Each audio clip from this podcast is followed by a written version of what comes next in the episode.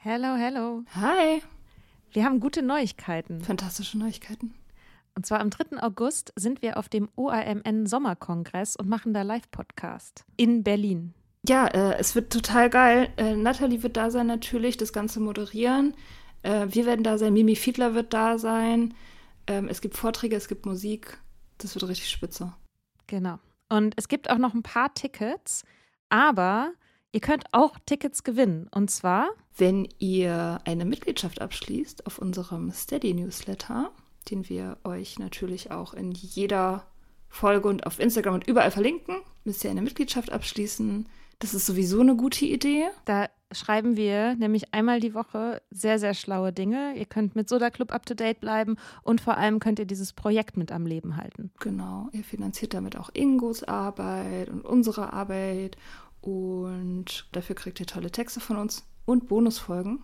Es sind jetzt auch schon ganz schön viele Inhalte da, weil wir machen das ja schon eine ganze Weile. Das heißt, wenn ihr jetzt eine sportbillige Mitgliedschaft abschließt, dann kriegt ihr ja die ganzen Inhalte quasi der letzten, weiß ich nicht, zwei Jahre oder so, jede Woche, also hunderte Sachen, alle gleichzeitig. Das ist total krass. Mhm. Wenn ihr eine Mitgliedschaft abgeschlossen habt, könnt ihr uns eine E-Mail schreiben, schreiben, warum ihr gerne am Sommerkongress teilnehmen wollt. Und aus all denen losen wir dann die glücklichen GewinnerInnen.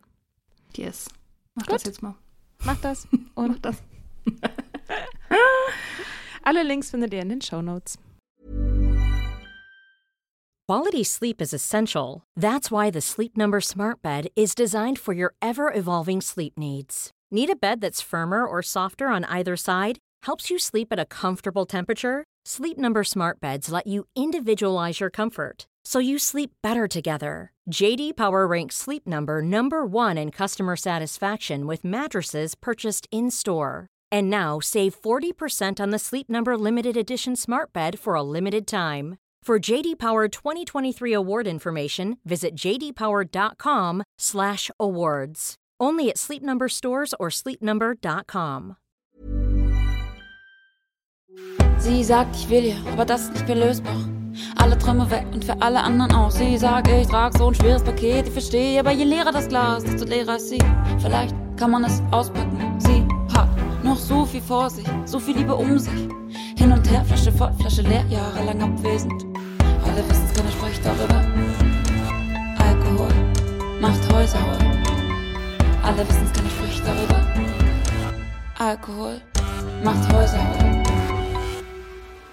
Was ihr gerade gehört habt, ist der frisch erschienene Song Alkohol von dem MusikerInnen-Duo Willmann. Das dazugehörige Musikvideo gibt Einblicke in Schicksale, die mit dem Konsum von Alkohol verknüpft sind. Die Band ist heute bei uns, um über ihre Tour im Rahmen der Aktionswoche Alkohol zu sprechen, die sie durch Kliniken, Jugendhäuser und Clubs in Baden-Württemberg und Rheinland-Pfalz führen wird. Alle Infos zu der Band und der Aktion haben wir in den Shownotes verlinkt. Willmann, das sind Sängerin und Songwriterin Julia Laube und Schlagzeuger und Producer Felix Birsner. Beide setzen sich gerne mit den ganz großen Themen auseinander. In diesem Fall widmen sie sich dem Alkohol. Wir wollten wissen, warum. Ach, gleich schon Tacheles am Anfang hier. ähm, ja, wir hatten schon eigentlich seit immer Menschen in unserer näheren Umgebung, in unseren Familien, wo Alkohol einfach ein Thema war. Und äh, gerade während der Pandemie ist gerade vor allem bei Felix nochmal ja sehr hochgekommen. Aber da kann vielleicht Felix auch selber mehr dazu erzählen. Ja, wir in unseren Songs gehen wir allgemein so ran, dass wir so Themen verarbeiten, die uns beschäftigen. Und ja, über Pandemie ist, denke ich, auch kein Geheimnis, dass so Thema Alkoholkonsum vermehrt aufkam. Und es gab dann so einen Monat, wo einfach bei meiner Familie sehr viel diesbezüglich gesprochen wurde, Telefone geklingelt haben und so weiter. Und dann hatten wir Lust, da einen Song drüber zu machen. Und in dem Song beleuchten wir auch so ein bisschen die Care-Arbeit, also Menschen, die für Betroffene da sind, die Glauben schenken. Und das war uns einfach auch wichtig, da einen kleinen Fokus zu setzen. Ja, weil auch, wo wir mal nachgeschaut haben, wie viele Songs denn das so gibt, ähm, wie das irgendwie popkulturell auch aufgearbeitet wird. Ne? Wir kennen ja alle griechische Wein oder Geh mal Bier holen. Ähm, aber was gibt's denn da irgendwie für einen Gegenpol? Wir haben, glaube ich, im deutschsprachigen Raum drei oder vier Songs gefunden, die sich kritisch damit auseinandersetzen. Und das fanden wir dann schon auch krass. Stimmt, es gibt gar nichts zum Thema Nüchternheit. Das Einzige, was mir einfällt, ist dieser Alkoholsong von diesem, von Grönemeyer, oder? Hat der nicht einen Song? Gemacht und der ist halt, ja, der ist, ist der, ist der verherrlicht? Ich glaube, er, er wurde so oder wird immer noch so verwendet, aber ich glaube, so von dem, wie wir es jetzt textlich interpretieren und wie man so ein bisschen Herbert Grönemeyer spricht ja schon auch gerne auch mal Themen an, haben wir es jetzt interpretiert, als wäre es eigentlich eher kritisch gemeint. Es gibt auch noch einen Song von Alligator, der heißt auch, wie war das, ein Problem mit Alkohol? Der scheint uns doch auch kritisch interpretierbar. ja, der ist, ist, textlich sehr ironisch. Also wenn man ihn ironisch interpretiert, ist es definitiv ein kritischer Song. Mir ist, ich habe letztens auch mal so ein bisschen rumrecherchiert, weil ich gedacht habe, wäre auch cool, da nochmal eine Folge zu, zu machen zu Musik und Alkohol. Und mir ist aufgefallen, dass es halt voll viel so Lieder gibt, die irgendwie ein Problem thematisieren, aber das auf so eine heroische Art. Mhm. Also so gerade so im Punk. Ähm, also ich finde, äh, eines der besten Sauflieder, muss ich einfach leider sagen, ist Filmriss von Knochenfabrik. Ähm, also textlich ist es wirklich gut. ähm, und es wird nicht als unproblematisch letztendlich gezeigt, aber dass es total geil ist, wie problematisch das ist. Das finde ich so verrückt. Naja, ähm, weg vom Thema. Also. Aber, aber, wir wissen jetzt, was dein Lieblingslied äh, ist. Tacheles am Anfang, hast du ja gesagt. Ne? Aber wieso ist es ja. so? Also warum denkt ihr, ist es so? Wieso gibt es so wenig darüber? Ich meine, es gibt für andere Drogen gibt es eher kritische Songs, kann das sein? Für sogenannte harte Drogen, aber für Alkohol irgendwie nicht. Aus dem Bauch raus würde ich einfach mal raten, vielleicht weil es gesellschaftlich halt auch einfach mega akzeptiert ist. Ja, das ist ja schon auch so, ne, wenn man, wenn man über das Thema spricht. Also wir sind auch echt noch gespannt, wie das alles ankommen wird, das auch als Band so zu thematisieren, da so einen Fokus drauf zu legen. Weil das halt, ne, sobald man irgendwie ein bisschen kritisch über Alkohol spricht, manchmal reicht es ja schon, wenn man sagt, ich möchte nicht mal ein Sekt, oh, ich möchte nur einen Orangensaft. Und dann bist du halt gleich der Spießer im Raum. Und äh, wer will schon irgendwie die Spießerband sein, ne? Äh, was aber auch irgendwie super merkwürdig ist, fällt mir jetzt gerade auf, weil eigentlich ist ja gerade Musik immer so ein Nest für die für die Rebellion und für die Gegenkultur und eigentlich ist ja Trinken der Mainstream und nicht trinken müsste eigentlich dementsprechend ja irgendwie auch die Outlaw Schiene sein. Oder? Also irgendwie macht das keinen Sinn. Ja, ist schon voll spannend. Das ist auch eher die Folge, wo ihr hattet mit Ulla. Äh, da habt ihr ja auch so ein bisschen drüber gesprochen, dass ganz oft dann in diesen rebellischen Szenen oder wo man halt Sachen kritisiert, wo man das System kritisiert, dann ja oft trotzdem Alkohol da ist. So. Und grundsätzlich, ne, jeder kann ja selber entscheiden. Äh, es ist nur wichtig, dass man halt auch, aber auch drüber sprechen kann, so, oder auch mal Räume hat, wo jeder sich auch wohlfühlt. Das ja, fand ich da auch schon sehr spannend, als ihr das angesprochen habt. Mhm. Und ihr trinkt ja selber also wenig bis gar nicht. Wie ist das, wenn ihr also jetzt in irgendwie Mu MusikerInnen-Zirkeln euch bewegt? Ist das, habt ihr das Gefühl, es akzeptiert oder stößt, stoßt ihr da oft auch irgendwie auf ähm, Verständnislosigkeit oder Druck oder so? Wie ist das? Das ist, glaube ich, alles so ein bisschen dabei. also ich hatte das Glück, sehr lange mit Menschen Musik zu machen, wo auch irgendwie klar war, wenn wir spielen, ähm, also getrunken wird erst nach dem Konzert, nach dem Upper und so, wenn alles vorbei ist, quasi wenn die Arbeit erledigt ist. Ähm, aber trotzdem ist es immer ein bisschen, oder man wird oft schräg angeguckt, wenn man halt Nein sagt als Musikerin. Mein Lieblingsmoment war auch an einer Silvesterfeier, an dem ich gespielt hatte, wo ich dann der Veranstalterin dreimal sagen musste, nee, ich möchte kein Sekt zum Anstoßen um zwölf, bitte nicht. ähm, und dann hat sie gemeint, ja, sie bringt aber auf jeden Fall einen alkoholfreien Sekt. Ich muss mit irgendwas in diese Richtung anstoßen. Ich habe gemeint, nee, sie kann mir einfach ein Glas Wasser bringen, das ist auch super. Ich habe auch Spaß damit. Sie hat es nicht akzeptiert. es ist bei diesem Glas zum äh, Anstoßen geblieben. Also irgendwie schon, es haftet uns MusikerInnen ja auch so ein bisschen an, dass Alkohol halt zu unserem Lifestyle gehört. Ja, ist ja doch. So Sex, Drugs und Rock'n'Roll, das sind halt MusikerInnen. ja. Aber Felix ist natürlich da auch mehrfach gezeichnet, weil Felix trinkt tatsächlich auch so nur Wasser. Äh, und da hat aber auch, also er schmeckt auch verschiedene Wassersorten und die bewertet er dann auch immer. Und auch beim Tee. Es ist nur bestimmte Kräutertees. Das heißt, ähm, ist natürlich da auch schon ziemlich eingeschränkt. Dem kann ich nur zustimmen. Äh, die heißen Insights hier an dieser Stelle. ja, ich habe tatsächlich als Baby, so laut meiner Mutter, ähm, schon alles wieder entgegengespuckt, was nicht Wasser oder Kräutertee war. Das äh, haftet mir seit Kindheit irgendwie an. Das ist also das Gegenteil von einem Trinker im Prinzip. Also von einem, ist das Negativbeispiel von einem Alkoholiker. Krass.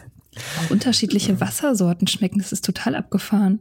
Du bist dann so fein kalibriert.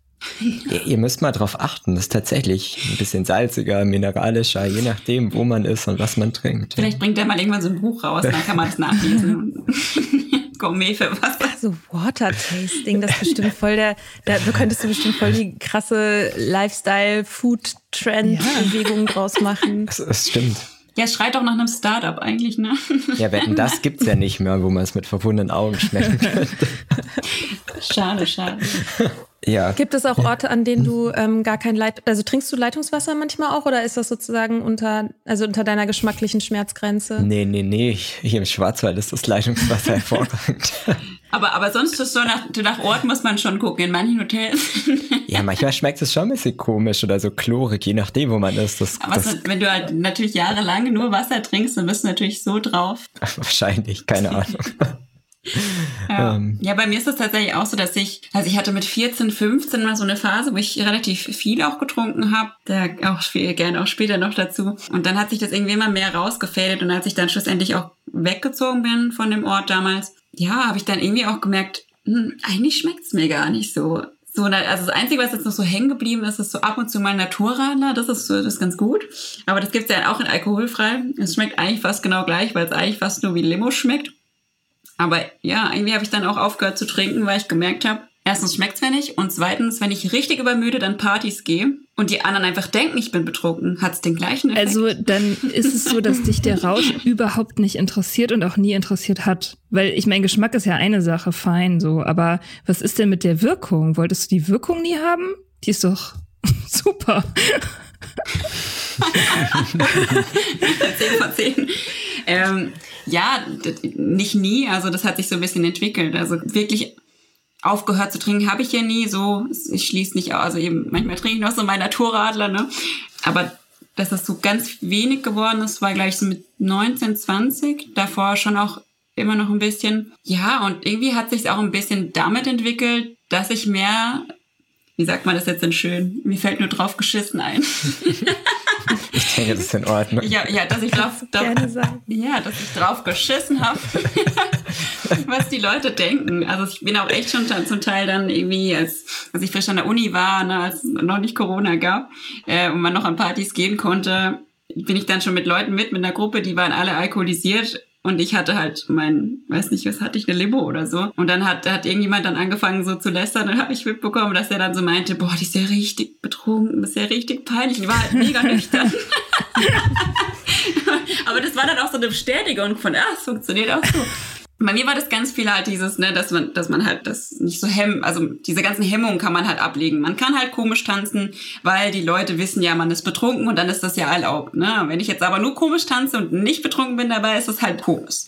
So, und, und warum, warum muss, muss ich mir eine Hemmung erst abtrinken? Also was, was für Strukturen sind da da? Es wäre doch viel geiler, wenn jeder einfach komisch tanzen kann, ohne sich den Mut da anzutrinken, so.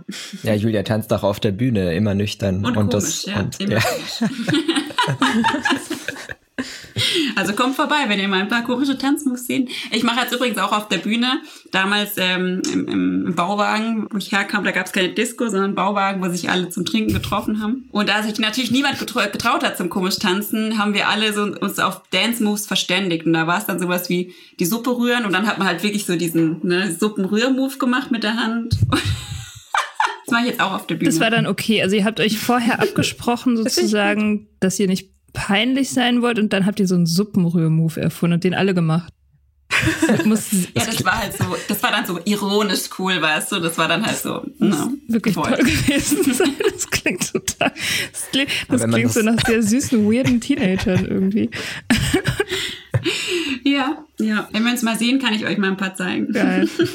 Sehr gerne. Ja, vielleicht können wir, können wir ein Insta-Reel machen, um diese Folge zu bewerben. Ja. Von, von Julias Moves.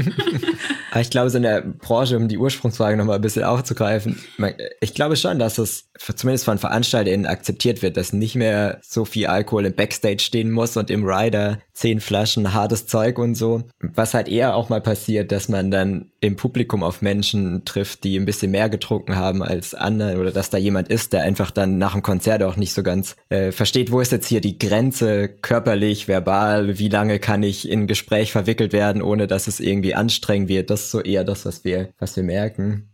Ja, wo es dann manchmal auch als, als Frau, als Sängerin so auch ein bisschen problematisch wird. Es war jetzt auch erst letztes Wochenende wieder ein bisschen schwieriger auch die Situation, wo dann halt ein betrunkener, erwachsener Mann halt irgendwie dann kam und mich halt, der hat mich nicht gehen lassen, hat mich weiter vollgelabert, wir sollen doch noch mitkommen, was saufen und so weiter. Es kann doch nicht sein, dass wir jetzt gehen. Ähm, und dann halt irgendwie äh, mich einfach in den Arm genommen hat und mich einfach zu sich gezogen, ohne halt zu fragen, ist das gerade okay und äh, da darf ich dich jetzt also super, super weird. Ich meine, das ist ja noch eine im Vergleich harmlosere Erfahrung, aber man wird halt dann gern mal irgendwie angefasst, weil man ist ja, ne, man war ja gerade auf der Bühne und man hatte ja eine gute Zeit, äh, wo da halt echt so die Grenzen manchmal ein bisschen verschwimmen. Ja, nicht nur ein bisschen, massiv verschwimmen, würde ich sagen. Also, ja. ja. ja krass. Ähm, Felix, du hast noch nie getrunken, ne? Nee, also ich habe mal genippt, schon so äh, zu Jugendzeiten, aber es war es tatsächlich auch. Ich kann überhaupt nicht mitreden, wenn es um das Thema Rausch geht oder sonst irgendwas. Wie kann das passieren? Wie kommt man durch seine Jugend in Deutschland ohne zu trinken? Was, was, wie, wie geht das? Na, ich denke so, es gibt zwei Punkte, die mich dazu bewegen. Also ich, ich kann jetzt auch nur mutmaßen irgendwie, ja. Also zum einen ist natürlich, dass ich Wasser geiler finde als alles andere. so, ja. ähm, aber es, seit ich denken kann, ist Thema Alkohol oder Alkoholmissbrauch einfach in meinem Umfeld irgendwie aktuell. Es, ich kann es nicht mehr in einer Hand abzählen, Menschen, die in meinem Umfeld ein Problem mit Alkohol hatten. Das, und das hat zu so vielen Dingen geführt, wo ich, ich, ich bin mir fast sicher, dass das dazu beiträgt, dass ich das einfach nicht möchte, dass ich da auch Angst habe, die Kontrolle zu verlieren, vielleicht auch in irgendeine Richtung im schlimmsten Fall zu gehen, die ich, in die ich nicht gehen möchte. Und ich glaube, da war ich immer dann doch stark genug, Nein zu sagen.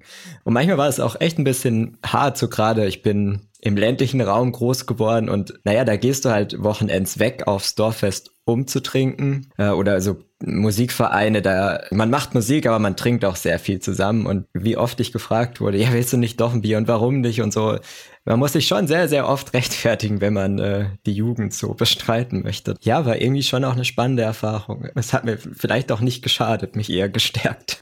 Magst du noch ein bisschen was dazu erzählen, was für eine Rolle Alkohol dann bei dir im familiären Umfeld gespielt hat? Ja, es sind äh, viele Beispiele. Also im Grunde ist in meinem Umfeld einfach oft, würde ich behaupten, der Punkt erreicht, wo, wo diese Grenze verschwommen ist zwischen ich habe meinen Konsum im Griff und ich habe es nicht im Griff. Und ich würde auch sagen, dass es dieses Anerkennen, dass man es nicht im Griff hat, dass das auch äh, vielleicht mit der größte Punkt ist, der problematisch ist, weil weil es dann auch total schwer fällt, irgendwie drüber zu sprechen.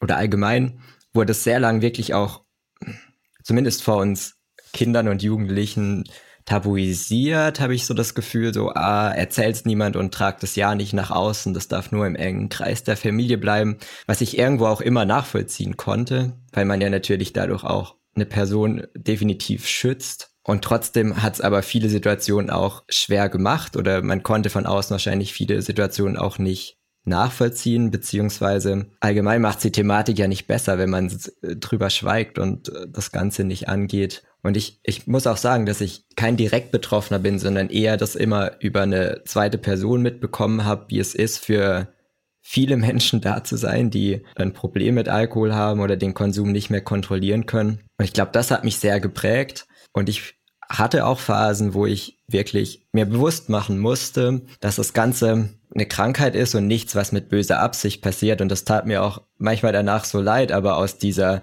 quasi dritten Perspektive entwickelt man dann schon auch ein bisschen, ich will nicht sagen Wut, aber es ist total schwierig, da dann auch noch zuzusehen, wie, wie viele Menschen einfach betroffen sind. Ja, aber ich könnte noch weiter erzählen wahrscheinlich. Also es ist einfach sehr, sehr vielfältig. Also Alkohol kann ja, also auch dieses Verstecken in, in bei ganz vielen Menschen erlebt, so das weitest entfernteste, was ich auch, glaube ich, ganz gut erzählen kann, war ein äh, Onkel meiner Mutter, dessen Frau Alkoholikerin war. Beide leben nicht mehr.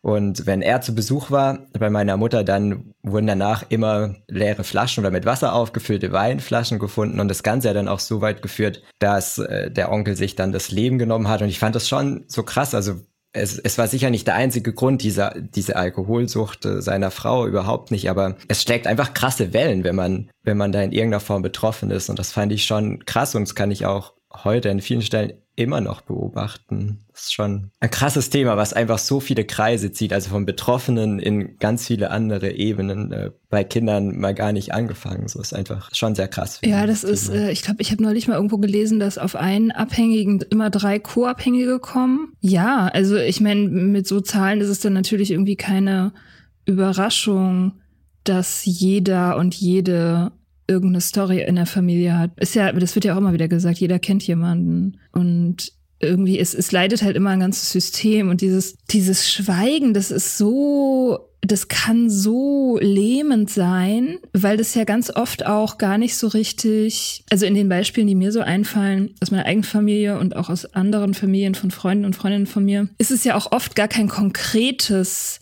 Gebot zu schweigen, sondern es ist mehr so eine Art Stimmung, das mit dem Kinder aufwachsen sogar schon, ne? Dass du, du, dir sagt niemand so, erzähl das nicht, aber alle wissen irgendwie, man sagt nichts darüber. Und oftmals ist es ja auch so, dass die jüngeren Familienmitglieder so jung sind, wenn sie das lernen, dass sie gar nicht reflektieren können, warum. Also, dass sie, dass sie gar nicht Abhängigkeit verstehen, aber trotzdem schon in diesem Verheimlichungsmodus irgendwie sind. Ja, das finde ich immer wieder total erschreckend zu, zu beobachten. Und insofern ist es auch äh, bemerkenswert, dass deine Reaktion sozusagen die totale Abstinenz war. Weil ganz oft ist es so, dass die Reaktion eher das Wiederholen des Verhaltens ist, wenn man sehr jung ist. Wenn man sehr jung da dran geführt wurde und, und noch nicht reflektieren konnte, was passiert, dann ist es ganz oft so, dass man eher das Verhalten wiederholt und sich nicht davon abgrenzt. Also das, ja, das ist spannend irgendwie einfach. Ich habe mich gerade auch gefragt, wenn das Schweigen sozusagen da ist, bevor es eine Sprache für die Abhängigkeit gibt. Felix, wie hast du quasi für dich selber da eine Sprache gefunden oder wann hast du angefangen, dass das ein bewusstes Thema war, was du auch bearbeiten wolltest? Du meinst jetzt auch in dem Bandkontext ein Thema, was ich im Bandkontext bearbeiten wollte oder erstmal so für erstmal für, für dich, selbst. also wo du wo du gemerkt hast, so ah okay, ja, es ist irgendwie okay, das ist Abhängigkeit oder es ist Krankheit oder wenn nicht drüber gesprochen wird, wie fängt man an darüber nachzudenken? Äh, was das macht, was Abhängigkeit ist, was warum ja, was man das, schweigt. Was das Schweigen ist. Ja. Was das Schweigen ist. Das ist voll die gute Frage, über die ich jetzt auch kurz nachdenken muss. ähm, ja, ich glaube so so richtig lange bewusst und reflektiert damit umzugehen, äh, kann ich nicht von mir behaupten. Also ich muss sagen, dass da lange irgendwie eben so eine Art Wut oder äh, auch Schutz meinen engsten Menschen gegenüber war und ich mir auch echt klar machen musste, dass es auch was ist, was halt Menschen nicht im Griff haben, ihr Verhalten, dass wir von der Krankheit sprechen, wie so unschön der Begriff vielleicht jetzt auch, auch sein mag, aber ähm, und das ist auch noch gar nicht so lange her, dass, dass ich da das Gefühl habe, man kann da offen drüber sprechen. Das hat sich auch in meiner engen Familie, glaube ich, sehr entwickelt, dass wir drüber sprechen konnten, auch mit meinen Geschwistern, dass es so ein offener Diskurs ist, dass man sich austauscht, welche Gedanken man hat. Also es hat schon super lange gedauert, dass, bis ich das auch so ein bisschen realisiert habe und und auch was dazu gesagt habe, vielleicht aus dem Beobachtungsmodus raus.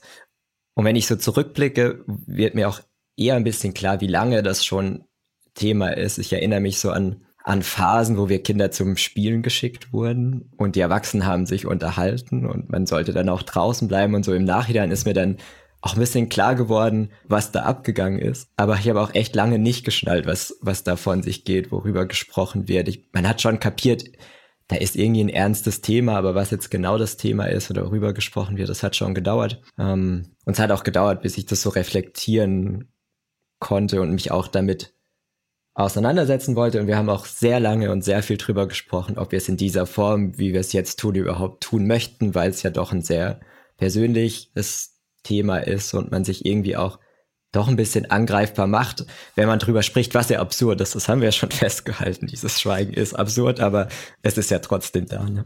Mhm. Julia, wie war das bei dir? Also ich komme auch aus einer Familie, wo ja, oder auch aus, aus ich komme auch aus dem Dorf. Also bei mir gibt es, glaube ich, 500 Leute da, wo ich herkomme in dem Dorf. Es gibt keinen Laden, nix. Und ähm, da ist schon auch, ist halt normal, dass man viel trinkt, dass man das halt zu einem guten, lustigen Abend auch Alkohol gehört ja, es hat auch, auch lange gedauert, bis dieses, dass ich, dass ich auch nicht mehr trinke, auch akzeptiert wurde. Also auch gar nicht so aus böser Absicht, da war halt eher so dieses, ach du Arme, dann kannst du ja keinen Spaß haben, ne? Das ist eine logische Konsequenz.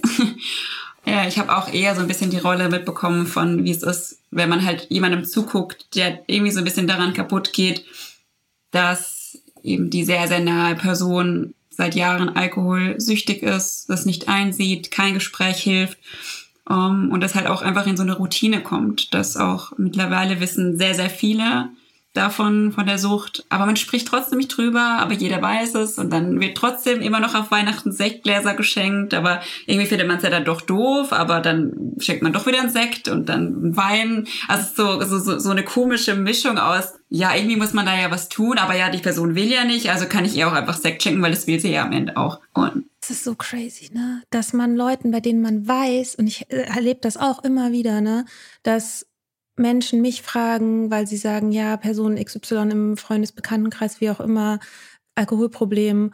Und dann bekomme ich irgendwie mit, dass die denen dann eine Flasche Wein schenken. Und ich denke so, hä, wieso schenkst du der Person das, woran sie gerade zugrunde geht? Was ist, wa warum macht man das? Das ist, ich finde das Wahnsinn. Aber ich muss auch ehrlich gestehen, ich habe davor, bevor ich aufgehört habe zu trinken, keinen Gedanken dran verschwendet. Da schien das wie ein gutes Geschenk. Also ist ja auch safe eins, was dann äh, gut ankommt wahrscheinlich. Ja, eben. Und das ist halt dann so immer das Argument, ja, wenn ich sie jetzt nicht, nicht kaufe, dann kauft sie sich ja selber so. Ähm, aber es ist halt irgendwie auch kein gutes Argument einfach. Es hat angefangen, glaube ich, da war ich neun, zehn, wo ich es wirklich bewusst dann auch mitbekommen habe. Oder ich weiß auch nicht, ob es da erst angefangen hat. Aber halt auch zu sehen, wie sich so eine Routine einschleicht und man irgendwie merkt, man kommt mehr und mehr zu einem Punkt, wo alle so ein bisschen auch, ich weiß es nicht, auch so die Diskussion niederlegen und sagen, okay, es ist halt jetzt so. Das ist schon einfach auch schwierig, dann auch so die Menschen drumherum denen nahezustehen, die der Person nahestehen. Und man mhm. merkt halt so, wie es denen auch mitgeht mit diesem, ich kann irgendwie nichts machen gerade. Ich, ich, ich kann reden, aber es wird nicht gehört und es ist einfach schwierig.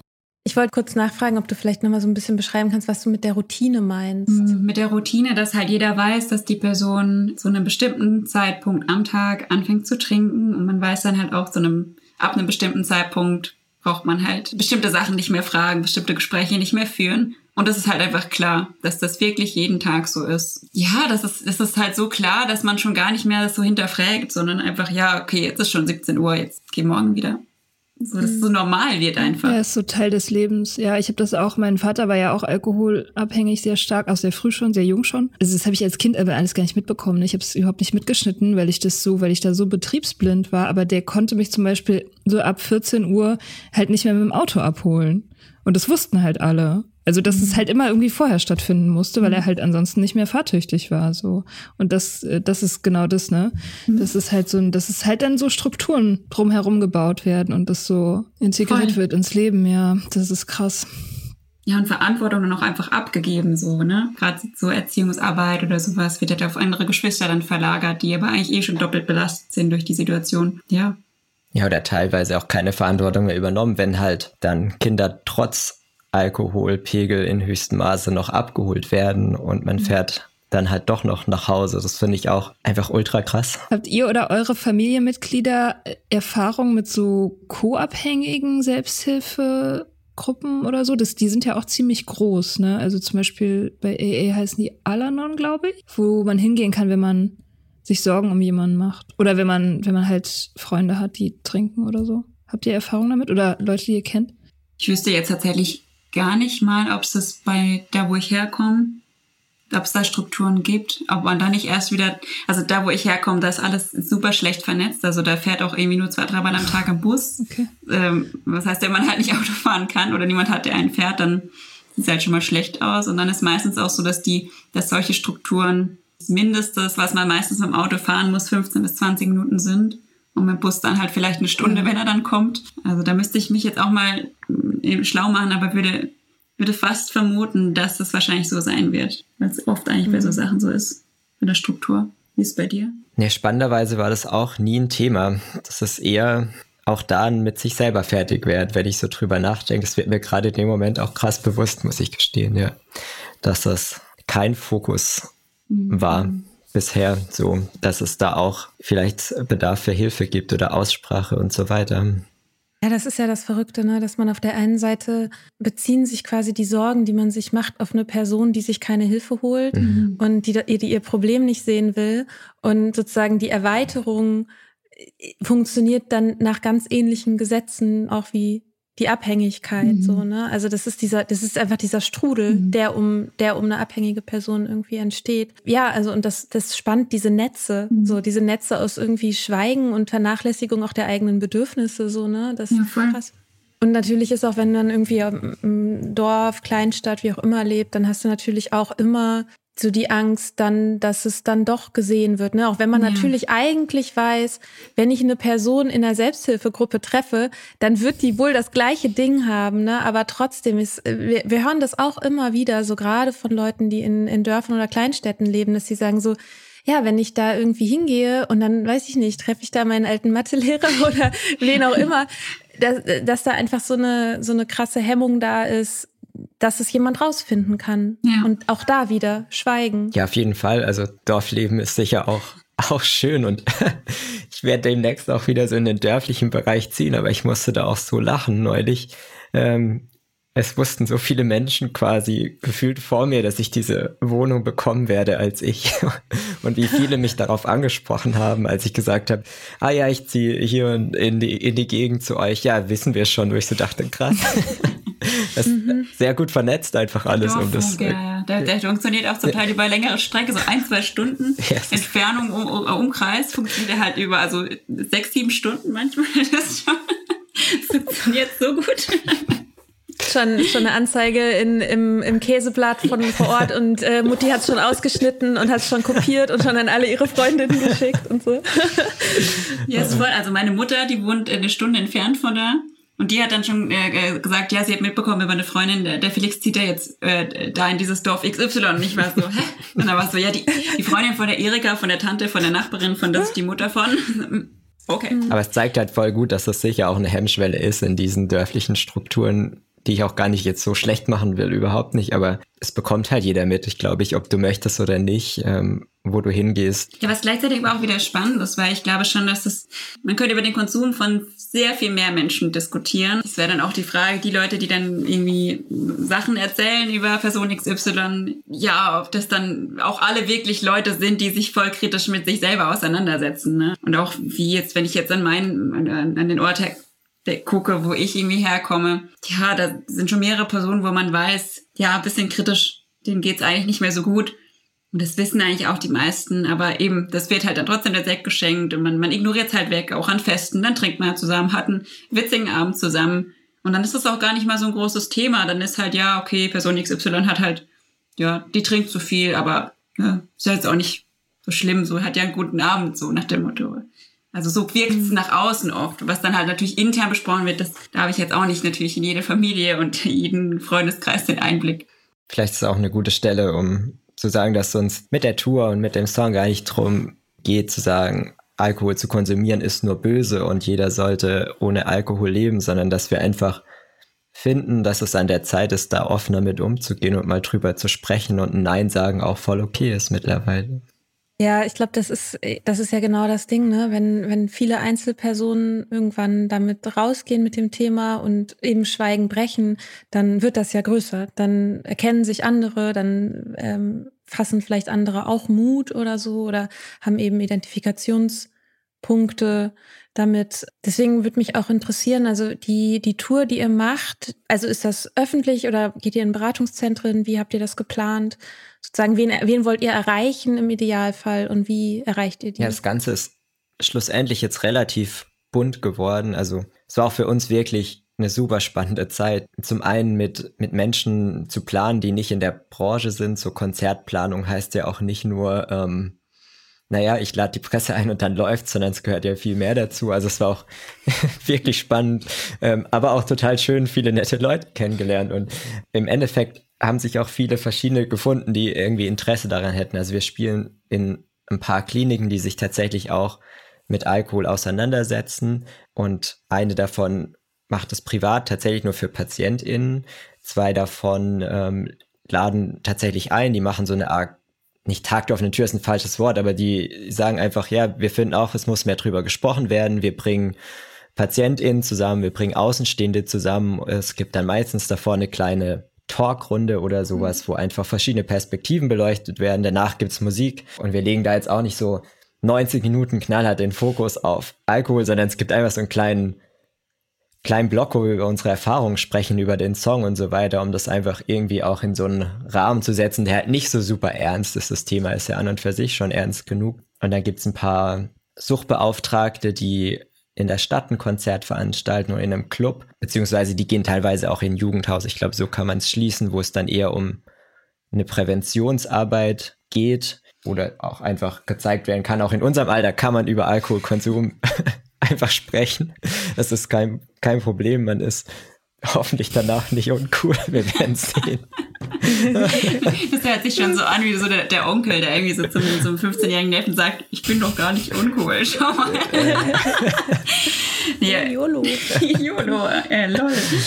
Nee, es, es geht halt grundsätzlich, es ist ein sehr breites Publikum. Also wir haben nicht so die keine Ahnung, diese eine Persona, die wir erreichen wollen, sondern wir haben eigentlich Bock drauf, dass es eben verschiedene Menschen erreicht und dann auch mal, da sind wir auch super gespannt drauf, ja, wie es ankommen wird, weil es ja einfach ganz unterschiedliche Rahmen sind. Ne? Also so ein Patientenkonzert wird anders sein wie ein Konzert im Club und, äh, und auch ein gemischtes Konzert. Ähm, aber wir finden es einfach generell einfach cool, Musiksachen anzusprechen, über die man nicht so gerne spricht. Von dem her war das Thema ja an sich schon naheliegend. Und das auch auf der Bühne mit zu verpacken und auch irgendwie tanzbar zu machen und eben so ein bisschen Leichtigkeit reinzubringen. Ne? Man muss nicht immer äh, böse schauen und dann sagen, das ist böse, böse, böse, sondern so einfach zu sagen, ey, guck mal, irgendwie lass mal drüber sprechen und dann geht man halt raus, hat einen coolen Abend und ja, vielleicht fühlt man sich das nächste Mal dann wohler, wenn man sagt, ich möchte bitte einen alkoholfreien Kaipi.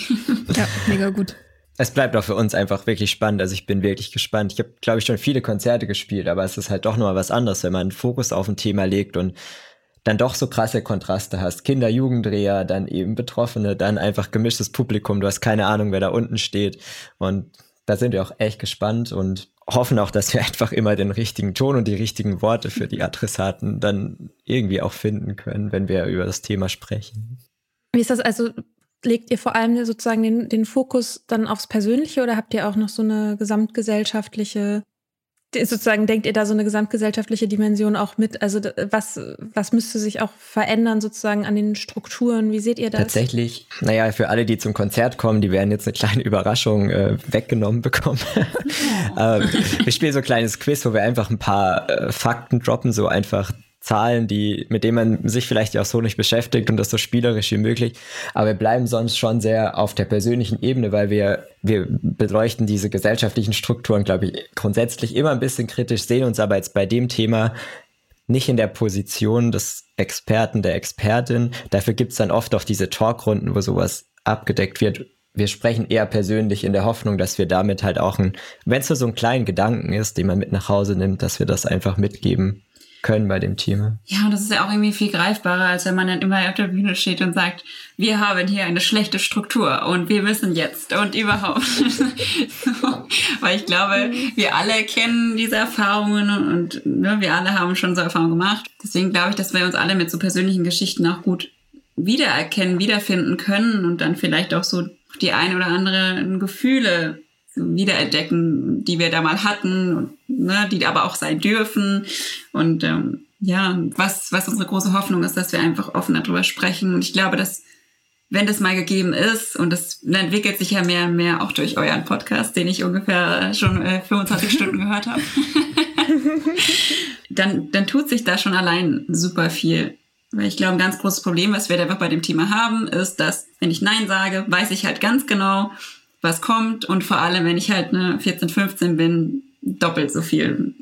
Ja, das ist, ähm, das ist schon auch krass. Also wir, wir kriegen das ja auch mit, wenn uns Menschen schreiben oder so, ne? Das, wie wichtig das ist, sich in jemandem auch zu erkennen. So, ne, das ist letztendlich ist es ja auch der Grund, weshalb wir das machen, weil das für uns selber wichtig war, als wir aufgehört haben. Also, dass wir selber Podcasts gehört haben mhm. oder Bücher gelesen haben von Menschen, die irgendwie in unserer Lebenswelt sind, die äh, jung, young-ish sind, ähm, die irgendwie vielleicht urban leben oder, so, oder auch nicht, aber ja, wo man irgendwie, vielleicht weil man selber so viel Schweigen hatte, ist man so durstig nach so Worten einfach dafür. Mhm. Und das hilft total, wenn man Worte von anderen hört und die dann vielleicht auch einfach für sich selber übernehmen kann, zum Beispiel. Oder also, dass man sehr selber, dass man die, die nicht alle selber finden muss, merken wir auch. Oder? Ja. ja. merken wir das? Ja, dass wir uns beide einfach ja, mal so dreist das gesprochen. Ist das, äh, das ist sozusagen das Geheimnis. Also das ist ja auch eigentlich das Geheimnis beim Aufhören, dass man halt Licht in die dunklen Ecken scheint und dass man, dass man halt darüber redet, was wirklich abgeht. Das ist ja im Prinzip das, das ist ja der, das wichtigste Element an diesem ganzen Prozess eigentlich. Also für die Leute, die damit ein Problem haben, aber auch für die Leute um sie herum. Ich, so funktionieren Meetings mhm. seit, mhm. keine Ahnung, 80 Jahren. Ne? Also ich erzähle dir mein Zeug und du erzählst mir deins und dann ist es plötzlich nicht mehr beängstigend so. Oder zumindest deutlich weniger. Das ist schon, das ist schon echt mhm. gut. Und das ist natürlich krass eigentlich, ne, dass wir das Nüchternsein oder das Nicht-Trinken sozusagen als Thema sowohl in der Musik als auch in der bildenden Kunst, als auch oder auch oder im Theater oder so, dass im Grunde in den Künsten super wenig dazu existiert. Das fällt mir auch jetzt erst auf, weil das sind ja eigentlich genau die mhm. Bereiche, die uns Worte und Konzepte geben, die wir noch nicht hatten vorher. Ja, ja krass, stimmt. Das fand mir auf jeden Fall auch sehr, sehr faszinierend, als wir uns damit auseinandergesetzt haben, dass es halt eben so wenig gibt, die was dazu sagen. Eben wie du sagst, weil ja Musik genau oder oft auch genau dafür da ist, um Dinge anzustoßen, sich wieder zu erkennen etc. Ja, bei uns wurde uns auf jeden Fall auch auf dem Weg zu dieser Kammer. Also wir sind jetzt seit, was heißt das, Oktober, September sind wir jetzt am Plan für die ganzen Aktionen. Und auf dem Weg haben uns schon sehr, sehr viele Leute auch gesagt, auch Menschen aus dem Marketing und so, äh, überlegt euch das gut, wollt ihr das wirklich machen? Ähm, ne, es gibt ja auch super viele Orte, an denen man spielt, wo ja auch irgendwie Sponsoring mit dem Spiel ist. Ja, wobei ja Alkoholmarken mhm. auch die Interesse daran haben sollten, dass halt ne, bewusst konsumiert wird und dass, darüber, dass darüber gesprochen wird. Ähm, wir sagen ja eben nicht, man, man soll nicht trinken, sondern halt so, lass mal drüber sprechen. Ja, aber es, es war schlussendlich schon auch eine, eine, bewusste Entscheidung, das halt einfach zu wagen. Und wir wissen ja immer noch nicht, was kommt. Wir sind super gespannt, wie es ankommt. Ja, es, mhm. es war auch wirklich so ebenso spannend, dass halt viele sagten, nee, bei dem Club brauchst du nicht anfragen, der hat mit Biermarke XY ein Sponsoring, der macht das nie und nimmer, dass ihr da spielt zu dem Thema. Aber auch so Dinge, die bei mir vorher auch wirklich nicht klar waren, Social Media, so das Wort Alkohol, mhm. wenn du das im Cover hast, dass es dann einfach zensiert gelöscht wird, im schlimmsten Fall dein Kanal gesperrt und so weiter, obwohl du ja eine Präventionsarbeit machst, aber der Algorithmus, wenn Julia korrigiere mich, aber der, der ja, dass es halt sein kann, dass es sein kann, das Risiko. Äh, auch wir, wir haben, wir schalten auch Werbung dann nachher auf das Musikvideo. Also da hat dann äh, die Person, die das mit uns macht, dann auch wirklich lange mit Facebook, also Facebook ist ja Instagram praktisch, äh, absprechen müssen, welche Szenen aus dem Musikvideo können wir zeigen, ähm, na, was was für ein Song Song läuft darunter, weil der Algorithmus das halt alles filtert. Und wenn dann halt praktisch zu viel Alkohol-Topic äh, auf einmal kommt, dann kann es halt gut sein, dass der ganze Werbeaccount mal komplett gesperrt wird. So, also wo die auch bewusstes Risiko für uns eingehen müssen jetzt. Ähm, wir werden noch sehen, ob es jetzt klappt. Bisher wurde alles gut abgesprochen. Aber dass da halt auch kein Unterschied gemacht wird zwischen Alkoholprävention äh, oder so drüber sprechen und halt Alkoholverherrlichung. Aber naja, Algorithmen und äh, Social Media und was gesperrt wird und was nicht, das ist natürlich auch noch ein Thema für sich, ne? Ja, weil das ist ja verrückt. Also in den verherrlichenden hm. Bereichen kommt ja, steht ja nirgendwo riesig groß das Wort Alkohol. Da steht ja mhm. dann sowas wie ja, Spaß stimmt. oder so. Also ja. das, Freiheit. Freiheit. Jugend. Genau. Ja. Also das Problem ist ja offensichtlich nicht Alkohol an sich zu zeigen und trinken als etwas Positives zu zeigen, sondern das Problem ist ja es zu benennen. Ja. Und das finde ich krass. Das fand ich auch krass. Ich habe damit habe ich auch voll nicht gerechnet. Also gut, ich bin auch kein Social Media Experte, beim besten Willen nicht. Ähm, ja, aber es ist, also tatsächlich ist auch so, dass es anscheinend auch eben auf Videos geht und analysiert. Das heißt, wenn man da irgendwie ein verherrlichendes Musikvideo hat und Szenen zeigt halt, soll das anscheinend auch Gefahr laufen, zensiert zu werden. Also das sei das anscheinend mhm, schon so, okay. inwiefern da wie was, wie oft gesperrt wird, das weiß ich dann natürlich auch nicht. Ja, aber es ist auf jeden Fall ein großes, ein Megathema. Also haben auch zwei, drei Agenturen abgelehnt, dass sie das mit uns machen, weil sie gesagt haben, das ist ihnen zu risikoreich. Ja, crazy. ist ja ein Ding. Also wir sind, wir sind auf jeden Fall gespannt. Wir auch. ja, ja, ja, lasst euch von den Kapitalisten nicht abhalten. Wir werden letztendlich gewinnen.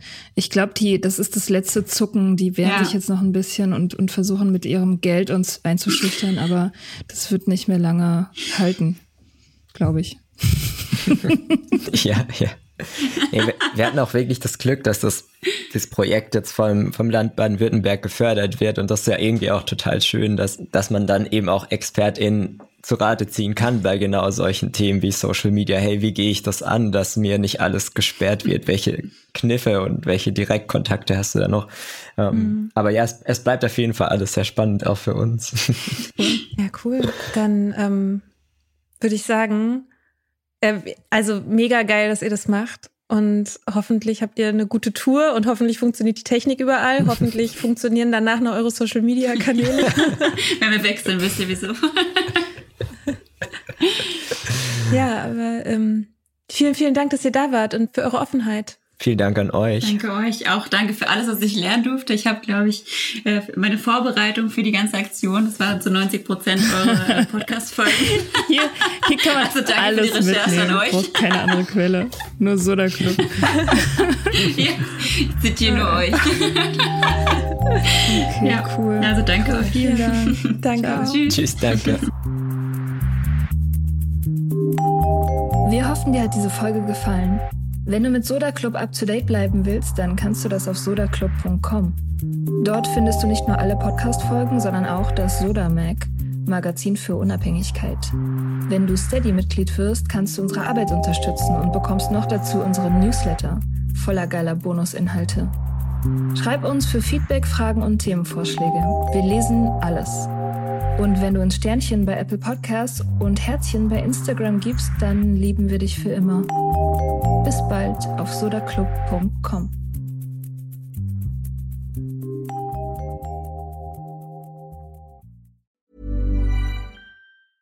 Hey, it's Paige DeSorbo from Giggly Squad. High quality fashion without the price tag. Say hello to Quince. I'm snagging high-end essentials like cozy cashmere sweaters, sleek leather jackets, fine jewelry, and so much more. With Quince being 50 to 80% less than similar brands. And they partner with factories that prioritize safe ethical and responsible manufacturing. I love that. Luxury quality within reach. Go to quince.com slash style to get free shipping and 365 day returns on your next order. quince.com slash style